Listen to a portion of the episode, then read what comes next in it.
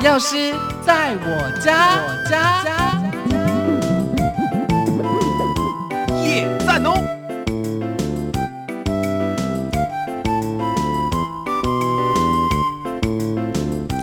欢迎朋友们回到的是伟华的幸福生活馆，药师在我这样的单元。这个单元是由台北广播电台与台北市药师工会共同制播，由台北市药师工会的药师们为大家在用药的安全、药品的知识，还有药品的新知的部分提供正确的观念以及说明。我们今天在节目当中为大家邀请到台北市药师工会产业行销委员会的副主委，也是日药本铺行销部暨电商经理陈瑞峰药师来到节目当中，和大家一起分享。瑞峰药师，你好。伟华主持人以及各位听众朋友，大家好，欢迎瑞丰药师哦。我们知道，在疫情解封之后哦，在海外的旅游是重新的复苏了，特别是我们的国人到日本旅游的人数是与日俱增哦。日本药妆店又是大家必买而且是必逛的一个地方，还有一些的亲友也会有托买的服务以及代购转卖的商业行为。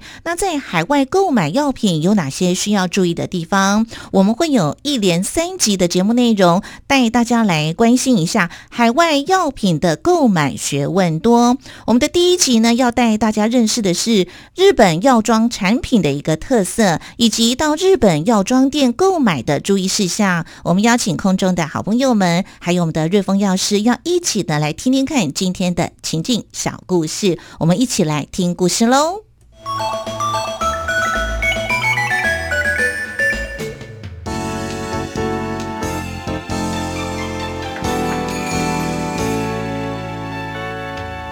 是大家都知道到日本的药妆店，什么有趣的好用的药品都在那边，但是看到上面有一些的分类，他们有什么不一样的地方吗？嗯，在日本呢，我们可以先从分类开始，从取得的难易度以及药效和副作用的程度大小，依序是要指导医药品，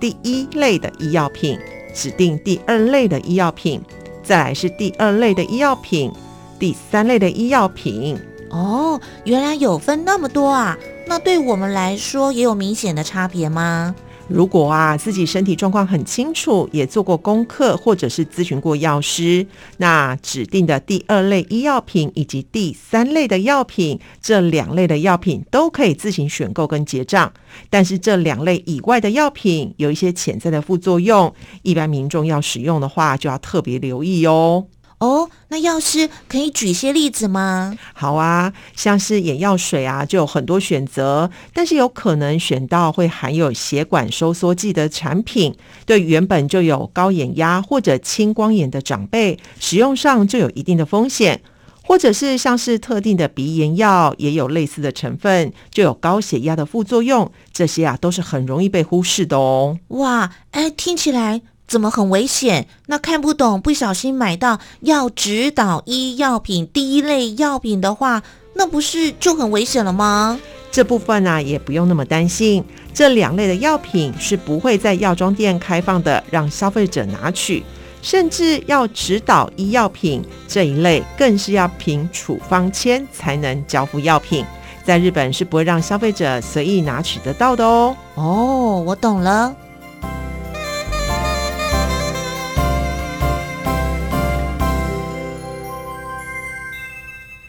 哇，瑞丰药师，我们台湾人真的很喜欢去日本哦。听说这个解封之后啊，去日本的班机是天天的客满哦。那到这个日本旅游一定要去的一个景点，它不可能啊，不是说景点啦，就是一定要去那个地方，就是药妆店了哦。没错。我们先请教一下瑞丰药师，因为您二月份才从日本回来嘛，哦，是的。您观察到的日本药妆店的现况。现在是如何呢？嗯，其实现况在开放旅游之后，我们去到那一边，你会发现到好像到了一个充满台湾人的国度，因为药妆店里面都是熟悉的台湾人面孔，口音也是台湾人在说话。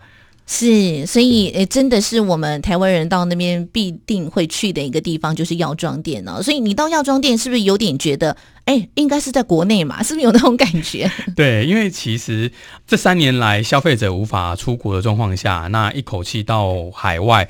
就先赶快把家里的保健食品、药品。做好补货的动作，所以都出现在药妆店里面。所以你会看到，哎，药妆店里面啊，常常就是这边空一块，那边缺一块，甚至是还要询问店员说，这个东西还有货吗？这是。我二月去旅行，最常听到的跟看到的几个状况是是，哎，那我们要问一下瑞丰药师了，要认识一下，哎，日本药妆的它的一个市场好不好？其实为什么会这么的受到大家的欢迎？而且它上里面的产品真的是琳琅满目，在生活上可能必须的一些产品产品，在那边都是可以买得到的哦。对，没错，因为其实我们可以先从二零一八年开始说起，在日本的二零一八年。整个药妆市场已经达到七兆日币，相当于二点二兆的一个新台币的规模。在同时间，日本药妆市场也超越了整个百货公司。所以呢，其实会发现到，因为在如此竞争激烈的状况下，产品的细分、各式各样的疑难杂症的产品推陈出新，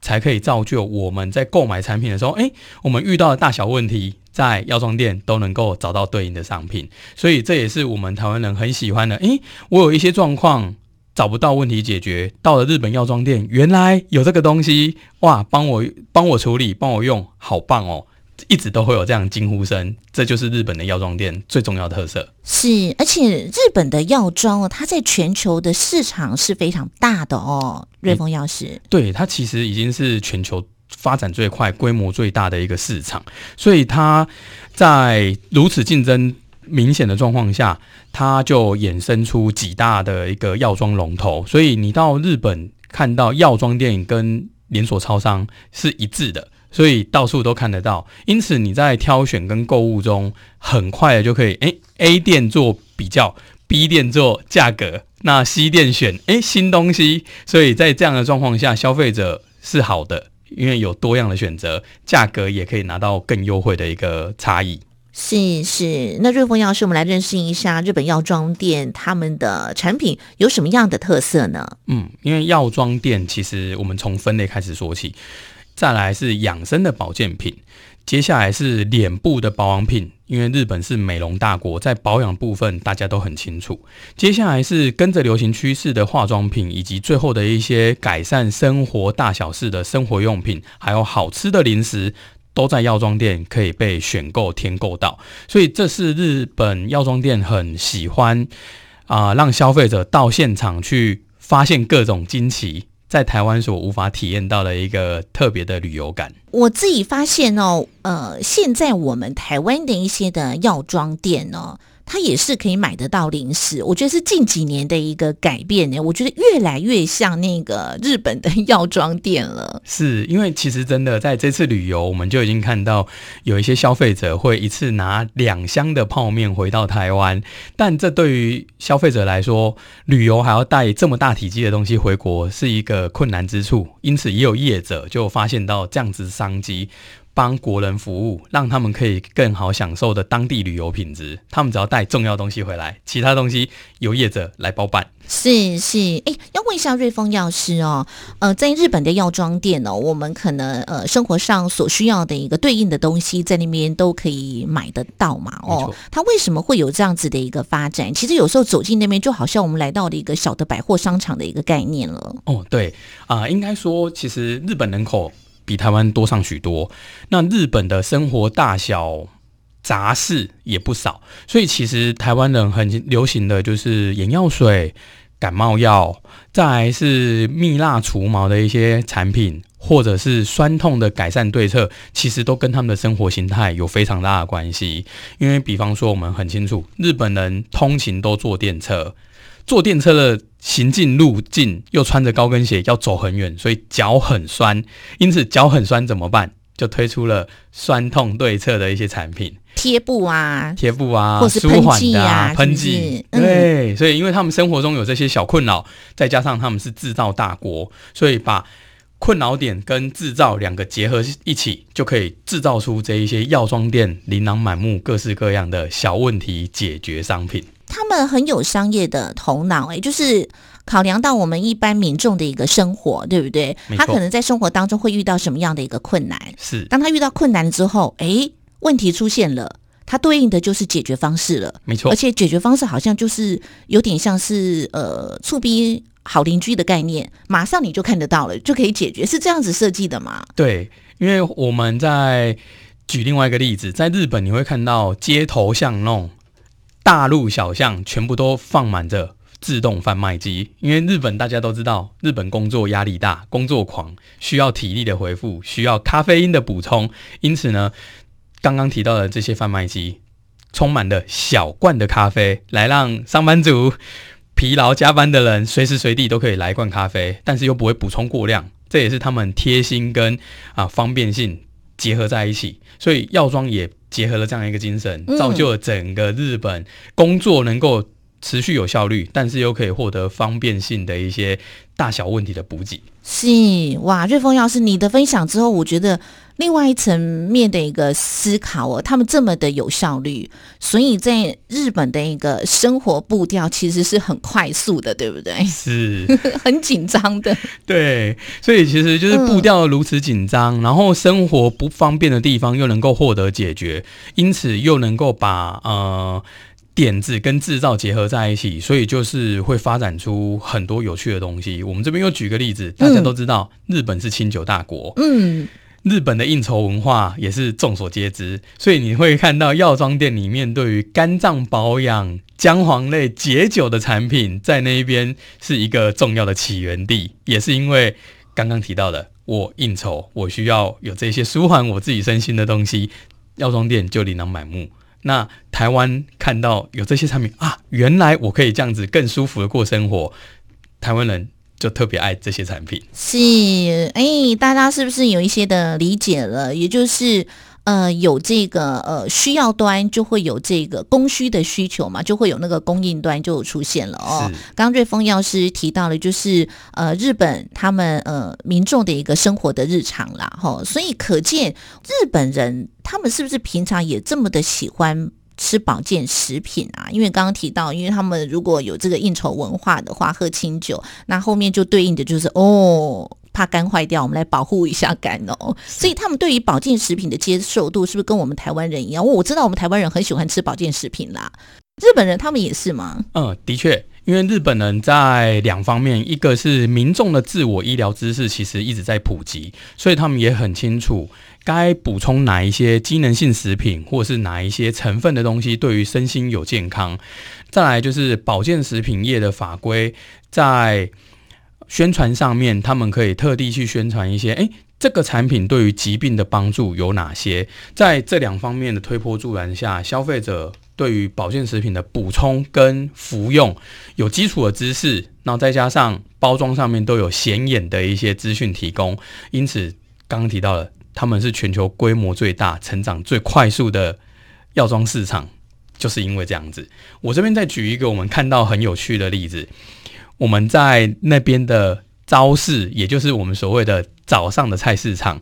茄子上面都可以写着舒缓舒张压，有效降低舒张压。在日本都允许这样子一个机能性食品的一些效果的标注，这是日本很特别的地方，就是让民众一看到那个，你刚说茄子呢，就是茄子，他就知道说，哦，我吃了这个对我的身体哪方面是有帮助的，没错，是不是？它是是允许的，它是允许的，因为我们一般知道说，我们很多东西不能写疗效嘛，对。对不对？但是他们是允许的。对，哇，哎，所以这样子的呃相关规定，真的跟我们国内是不太一样的耶。差很多。嗯，但因为我们可以考量到日本的一些基础教育，他们其实从小学就开始做起，所以他们对于一些知识的判断，还有那个商品的资讯的提供这两方面，其实都有一些很基础，所以政府也允许他们在上面去做一些标示。所以近期你去日本，很容易会看到所谓的内脏脂肪、嗯，高血压、糖尿病等等字眼都在这些包装，因为的确在近期的日本文化、饮食文化都会造就这些文明病，也因此在食品、保健品、嗯，药品，你都会看到大大的这些字眼，在药妆店、在超商，甚至是在菜市场，都看得到。哎，这些字眼在宣导你该服用这些产品来改善你的这一些相关的问题。是，哎，我自己会觉得，呃，能够揭露的这么清楚哦，是一件好事，让消费者可以做一些的判断。是我吃下去这个东西对我有什么样的一个帮助？啊，我为什么不能够吃？哎，它可能会针对我身体上某一些的呃器官会造成一些的负担哦。我觉得这这是好事哎。对，这是我这一次去旅游特别发现到，他们把基础科学跟研究，然后直接应用在民生上面，一个很重要的前瞻性的的感觉。是，哎，所以瑞丰药师，日本民众对于这个保健食品，他们接受度是非常高的，而且他们非常安心。他们非常安心，是因为整个的资讯揭露的非常清楚，是不是？没错，因为其实，在日本产品，我们会看到它三个坚持：高品质、高安全、高效果。那因为它是制造大国，所以它其实我们都知道，日本的制造业是举世闻名。所以在这三个原则之下，它做出来的保健品一定是确保有其背景的科学研究，保证其效果，最后制造出来品质又没问题，所以民众也很安心的去服用这些东西。当然，在过去三四十年前，在日本其曾经也报也也有一些就是丑闻呐、但是那些丑闻其实会被整个社会挞伐，所以这一类厂商就直接被消灭，法规重新再修正，所以制造商就遵循着更严格的法规，民众也就更安心，所以就变成是一个很良性的正性正向循环，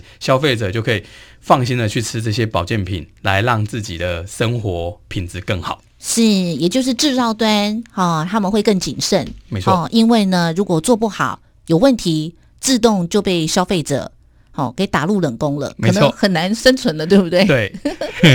好，哎，这是呃，透过我们瑞丰药师，我们好像呃亲眼看到了日本的那个药妆市场的那个概念哦，我觉得真的是栩栩如生的耶。我想再了解一下，其实我们知道日本药妆店哦，它的产品是非常的多元的、又琳琅满目哦。他们在规划一些产品的一个摆设的时候，我很想了解他们有没有一些的那个妹妹嘎嘎。就是有是不是您问到了药妆店的 know how。啊？真的吗？哎，这这个可以透露一下吗？嗯，其实我们呃外行人看门道，我们就先看看到日本去观光旅游的时候，你会发现到，诶，他们都会有非常强而醒目的大型海报。再来是颜色很冲突、很矛盾、很吸引目光，这是第一个，因为他希望吸引你注意力，因为各家产品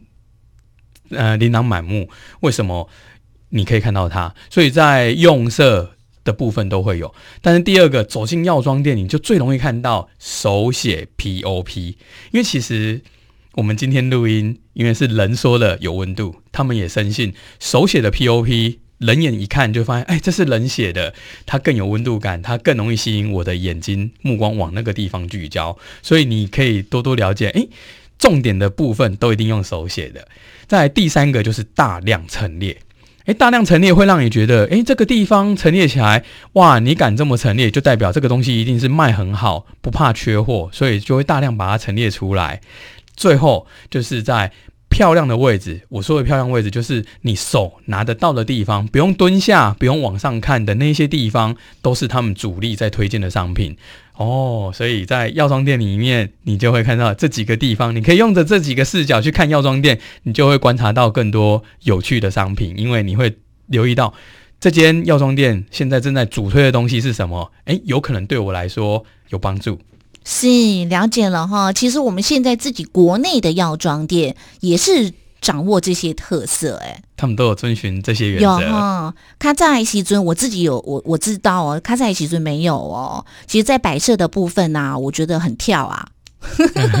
现在也是，我发现那个这个整片嗯那种色系很漂亮的时候，哇，我们自己逛起来都好舒服哦。没错，就特别喜欢站在那个地方。嗯，有的时候哦，你根本就没有要买那一类的产品，很奇怪的，因为它很漂亮，没错你，就你就会特别驻足没，错驻足看了之后呢，诶，好像哎也用得到哎，我可以改变一下，我们就可以买回家了。没错，没错。哦，是哈对，为了吸引我们消费者。就是呃提醒嗯你有这项需求，只是过去你没想到，我帮你想好了。对，哦，没错。好，我们现在再回到我们的日本药妆啊、大家都知道日本的药妆店非常的好买。那我们的消费者前往这个日本药妆店的时候，在购买的时候要注意哪些的事项呢？也请瑞丰药师来做个提醒哦。嗯，好，在注意事项的部分，其实我们先从产品线可以去做讨论。在日本有刚刚提到了小剧场有讲到是药品的分类，那在药品的部分就还会分成保健跟机能性表示商品，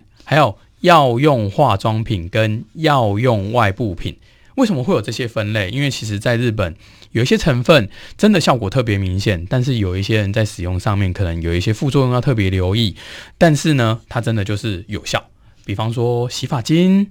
或者是脸部的一些保养品，甚至是身体的一些清洁用品，你有看到“药用”两个字，往往它上面写的效果都会特别有感受。哦，但是呢，有的时候在使用上面，我们还是建议可以询问现场的药师，或者是额外再做点功课，甚至是如果真的不清楚的话，那我们会建议可能回到国内询问国内的药师这一类产品适不适合我用。所以这是进到药妆店里面，如果你有看到“药用”两个字，它是效果的保证，但是也有一些额外我们要留意，可能会有一些潜在。对个人不适用的副作用的出现，所以在日本药妆店挑选这些产品的时候，就要格外去注意。是，而且我们今天在呃小剧场当中哦，也有提到，其实，在日本的药妆，它药品的部分，哎，跟我们国内一样，也有一些的分级，他们分得更细，是不是？没错，因为他们的一些有效成分或者是复方的一些